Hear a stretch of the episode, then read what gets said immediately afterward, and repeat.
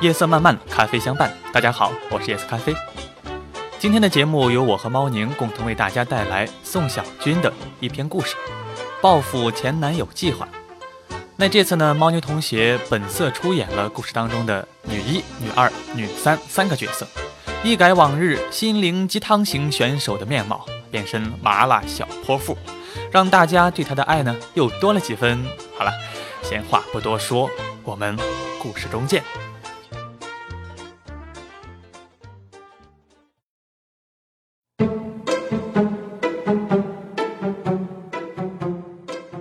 前几天和董东东吃饭，董东东说自己要写一篇文章，名字叫做《如何整死前男友》，并仔细列举了十条丧心病狂的方法。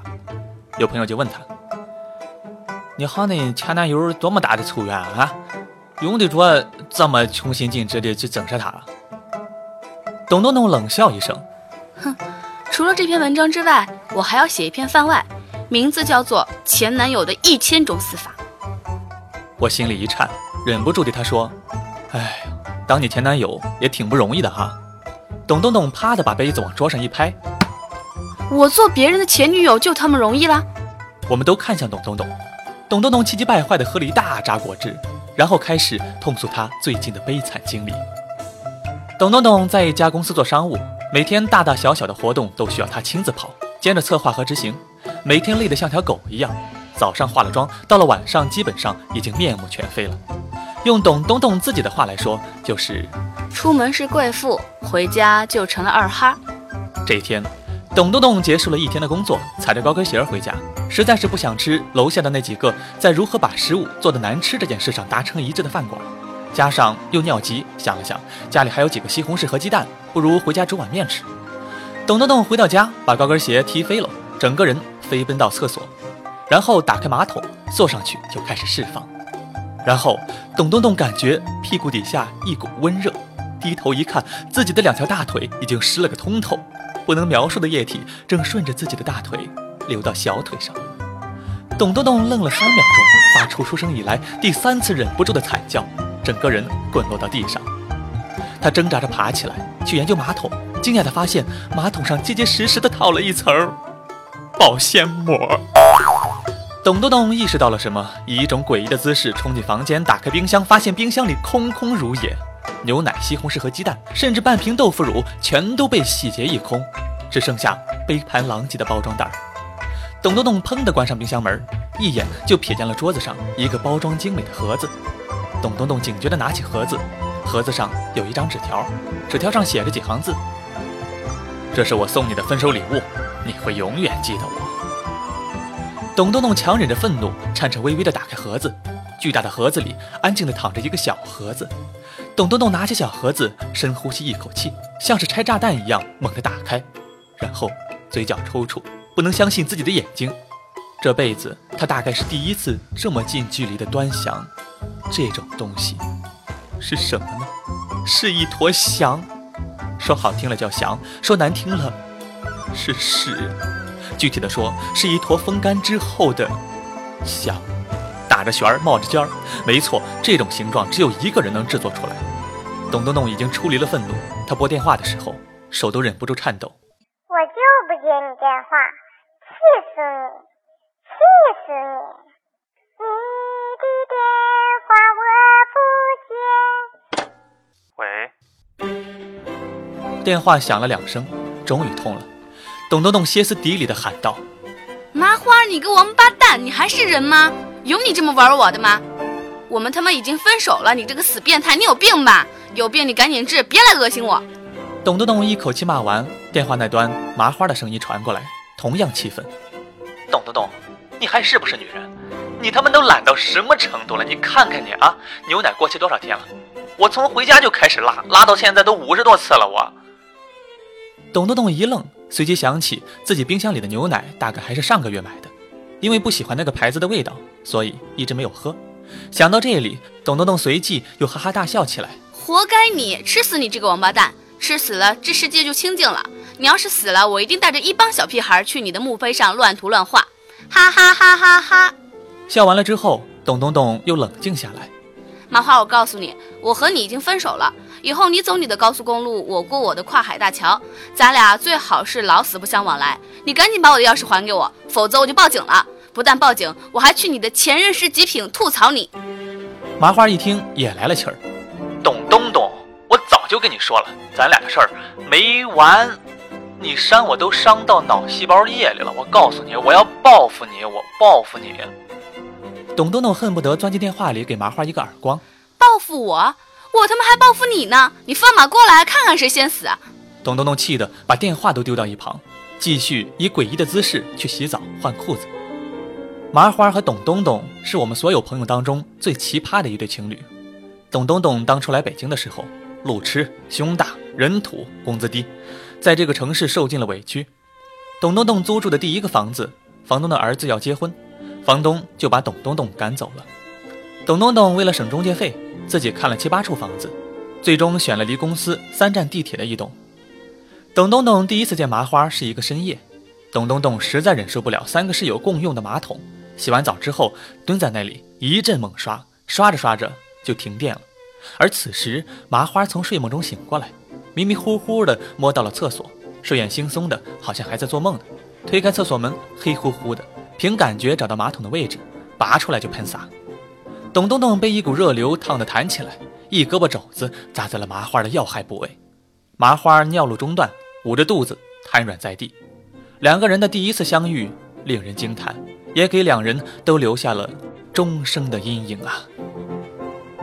董东东以后再刷厕所，养成了眼观六路、耳听八方的习惯，而麻花晚上起夜上厕所，一泡尿都分成至少三段以上。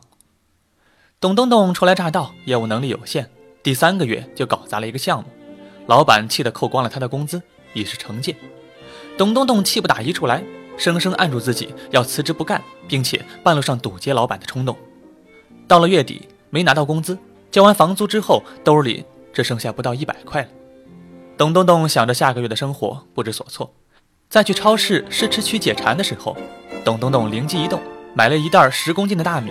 还有一袋咸菜，欢天喜地地赶回合租房子里。厨房里，董东东焖了一锅米饭，散发出诱人的香味儿。等不及凉，就盛了一碗，站在厨房里就着咸菜狼吞虎咽，烫得发出古怪的声响。麻花下班回来，看着正在厨房里闷头苦吃第二碗白米饭的董东东，呆住了。董东东看到了麻花，有些尴尬，讪笑：“你吃了吗？”麻花点了点头，看看桌子上的咸菜。又看看锅里的米饭，你怎么不吃菜呀？你，董东东嘴里含着鼓鼓囊囊的饭。哦，我减肥。第二天中午，董东东在微波炉里热了一饭盒白米饭，白米饭上撒着几粒芝麻，偷偷摸摸的在自己工位上吃着咸菜，两分钟就干完了一顿午餐，心里还暗自庆幸，幸亏没有人看到。晚上，董东东回家，一进门就闻到了米饭的香味儿。董东东第一个反应就是妈蛋，有人偷吃我米饭！董东东杀进厨房，看到厨房里大鱼大肉的食材躺在水槽里，愣了几秒钟。麻花从房间里走出来，像是颠勺的吩咐摘菜的：“没吃饭呢吧你？”董东东愣愣的摇头。麻花说：“正好我也没吃，菜我买好了，你做饭吧。”董东东还没说完，麻花转身回到房间。董东东看到大鱼大肉大荤。当即就咽了口水，风驰电掣的开始做饭，连锅里冒出来的油烟都忍不住大吸几口。两个人窝在餐厅里吃晚饭，董东东紧张地看着麻花夹起一块肉，麻花顺利地咽下去，说了一句：“嗯，比我想象中的好吃。”董东东松了一口气，终于放弃了伪装，疯狂地吃了起来。整整一个月，董东东回到家，麻花都买好了菜，等着董东东做饭。恍惚间，董东东有了一种自己已经嫁作人妇的错觉。两个人在饭桌上把能聊的话题都聊了个遍。月底，董东东下午早早回家，做好了一桌子菜，打电话叫了一箱啤酒，决定好好犒劳一下麻花。两个人边喝边聊，从国际局势聊到少女生理期，从小时候偷看邻居阿姨洗澡聊到现在的老板其实是个变态。突然间，麻花砰的倒在地上。嘴里吐出白沫，全身抽搐，像是通了电一样。董东东吓坏了，跪在地上扶着麻花，花容失色。你咋啦？麻花嘴里冒着泡，我我我有羊羊癫羊癫疯！哎，羊癫疯疯疯疯疯疯！董东东吓得脸都绿了。那那那那怎么办呀？麻花努力的吐出最后几个字：呼吸，人工，人工呼呼吸，呼吸，呼吸。董东东看着麻花嘴里吐出的泡泡，面露难色。麻花抽搐的越来越厉害，董东东一咬牙，扑上去就要给麻花做人工呼吸。麻花终于忍不住笑了出来，泡沫喷了董东东一脸，随即在董东东愕然的目光中滚落在地上，笑得上气儿不接下气儿。董东东终于反应过来，扑上去骑在麻花身上，掐住了他的脖子，两个人就这么滚落在地上。当第三位合租室友推开门，就看到了董东东和麻花不能描述的姿势。两个人进展之快，也超乎他们自己的预料。他们的相处方式也令人震惊，基本上可以用一句话概括：两个人都是以玩死对方为终极目的。其中，董东东津津乐道的经典案例如下：第一回合，董东东在两个人嘿咻的时候，在麻花小鸡鸡上抹过芥末油，麻花惨叫着冲洗了一个晚上。第二回合，麻花决定报复，在男上女下的时候，成功催吐了自己。吐了董东东一头一脸，董东东当场阴道痉挛，卡住了麻花，麻花那是进退不得呀。无奈之下，两个人以连体婴儿的姿势度过了生命中最难忘的一个晚上。年轻人表达爱意的方式真是挺拼的。时间久了，问题也随之暴露。麻花有一个最大的毛病，就是在女孩堆里人缘出奇的好，女性朋友都喜欢他。根据我们共同的女性朋友描述。麻花身上有一种中性的气质，让女人对他产生好感的基数是其他男人的两倍。麻花听说了之后，心里还一阵狂喜。但是董东东早就看不惯麻花这个毛病了，因为这个事情，两个人大吵不断，董东东都到了神经质的程度。在一个晚上，麻花接到一个电话，电话里有个女人的声音说：“麻花，我的热水器坏了，你能来修一修吗？”麻花还没说话。凑在一旁的董东东抢过电话，劈头盖脸的破口大骂：“哪来的不要脸的小妖精？大半夜的找谁修热水器？麻花是我的男人，你的热水器坏了，找你的男人修去！”麻花怒了，大吼：“你有病吧？那，那是我姑啊！那是。”董东东看了手机上的来电显示，嘴硬：“我呸！你当我是傻子吗？”董东东扑上来开始打麻花，麻花气坏了，两个人吵翻，互相说了狠话，一致同意了分手。董东东第二天就搬走了，住进了现在的一室户。分手之后，董东东为了气麻花，火速找了一个男朋友，出双入对。麻花知道了以后，几乎气疯了，大骂着董东东是贱人，欺骗了他的感情。董东东和男朋友约会，一出门，一辆集装箱式的小货车猛地停下来。董东东看着集装箱上喷绘的自己和麻花舌吻的巨幅照片，整个人都不好了。董东东的男朋友脸都绿了。董东东气疯了，麻花从驾驶室里探出头，对着董东东露出了一个阴险的微笑。董东东扑上去要拼命，麻花一踩油门，车轮溅起溺水，喷了董东东一身汁水淋漓呀！为了继续逼疯董东东，麻花也不甘示弱，也飞速和一个叫丽丽的开始了约会。麻花约了丽丽看电影，一转头就看到了董东东坐在自己旁边。麻花猛地想起董东东。拥有麻花任何一个电影票客户端的密码。电影开场，董东东目不斜视，好像根本就不认识麻花。麻花心里七上八下。电影到了最安静的后段，声音静止，董东东站起来，啪的给麻花了一个响亮的耳光，震慑全场。董东东用尽自己吃奶的力气喊出来：“臭流氓，你摸我胸！”整个电影院都看向了麻花，麻花被打懵了，捂着脸不知所措。丽丽不可思议地看着麻花，假装不认识，站起身，匆匆离开。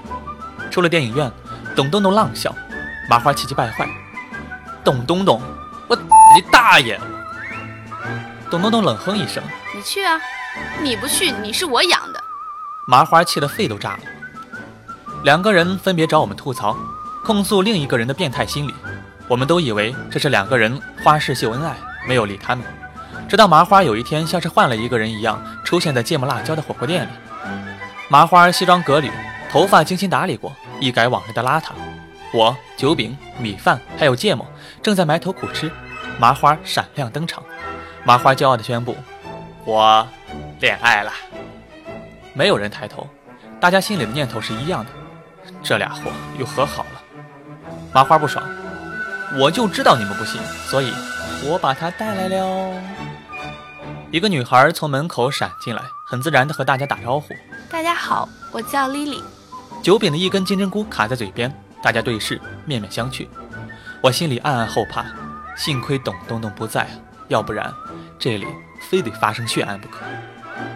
纸包不住火，董东东很快就知道麻花和电影院的那个叫丽丽的女孩子好了。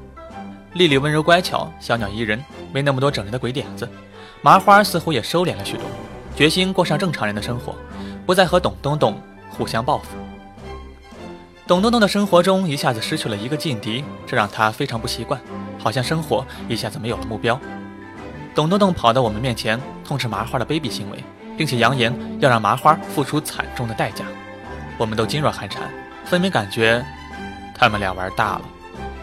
丽丽和麻花进展迅速，丽丽很懂得在麻花面前示弱，而董东东生下来就不知道什么叫做示弱。但有时候，男人是最喜欢懂得示弱的女孩的。董东东不服气儿，他在我们面前发誓要将报复计划进行到底。董东东找到麻花，拍给麻花一张卡：“这是我所有的积蓄，给你买婚房用。”麻花呆了，反应了老半天，把卡退给了董东东：“我买婚房用不着你的钱。”董东东冷哼一声：“怎么，怕你跟你未来老婆上床的时候想到我吗？”麻花无奈：“你别闹了，再说你有多少钱我还不知道。”董东东急了：“瞧不起人是吧？这里面是十万。”麻花傻了：“你哪来那么多钱？”董东东冷笑：“哼，卖肾。”麻花吓惨了，跳起来就扒董东东的衣服。两个人在众目睽睽之下滚落在地上，直到麻花确认了董东东两侧肾脏的位置都没有疤痕，才放下心来。麻花自然不可能要董东东的钱，董东东落寞的离开。我听说了以后，惊讶的问董东东：“你真的有十万呐？”董东东呵呵一笑：“假装有十万，你就会真的有十万。”哼，我也傻了。麻花和丽丽在麻花的住处吃晚饭，有人敲门。麻花一开门，发现是董东东。麻花嘴角一抖，心想：坏了。然后抽搐着对着口型，让董东东赶紧走。董东东做了个鬼脸。丽丽走过来，看着两人的样子，反倒很大度。麻花的朋友吧，进来一起吃饭吧。麻花后来回忆说，那是他这辈子吃的最胆战心惊的一顿饭。董东东没有说别的，直接拍出了一张体检报告。麻花低头去看什么东西，董东东自己开口：“我怀孕了，三个月。”麻花盯着报告，彻底傻了。丽丽脸色陡变，坐在那里一言不发。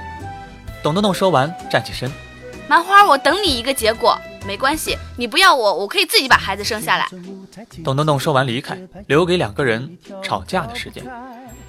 董东东关上门的时候，听到里面发出锅碗瓢盆碎裂的声音。董东东脸上狡黠的一笑。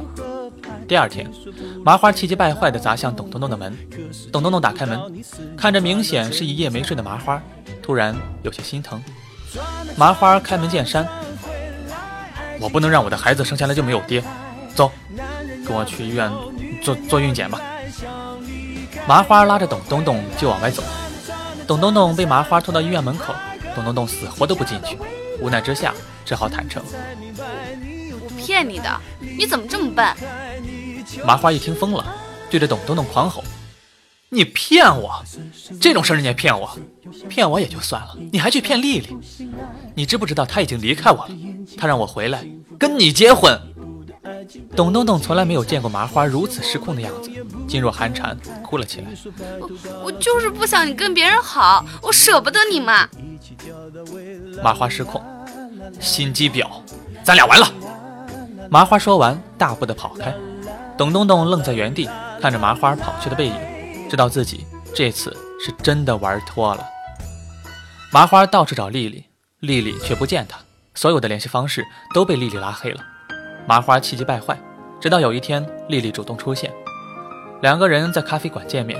丽丽叹气：“我都知道了，董东东找过我了。”麻花一愣，丽丽说的有些心疼：“他说他不该说谎，让我好好照顾你的。”丽丽拿出一本日记本递给麻花，说：“这本日记是他给我的，说熟读这本日记就能很好的了解你。”麻花接过来，翻开日记本，里面密密麻麻的写满了字：整蛊麻花一百招，再接再厉；麻花最喜爱的菜谱，尝试中；麻花的雷区，试探中；麻花最敏感的部位，探索中。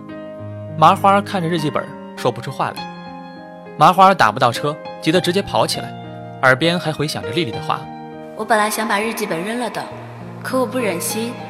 我知道一个女人对男人爱到什么程度才能这么细心。”他说他要走了，没说要去哪儿。你快去找他吧。麻花打爆了董东东的电话，他就是不接，风风火火地冲进董东东的公司，问遍了所有的同事。才知道董东东辞职回老家了。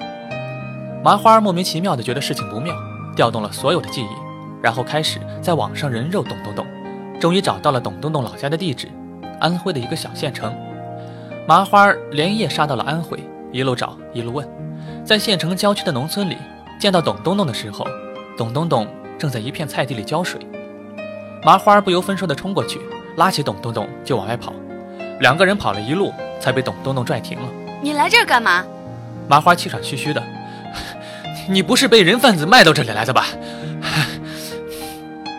董东东冷笑：“去你的，这是我家。”董东东领着麻花来到他家，麻花呆住了，眼前一片空地上坐落着两个集装箱，集装箱上安装了窗户和门框，做成房子的样子。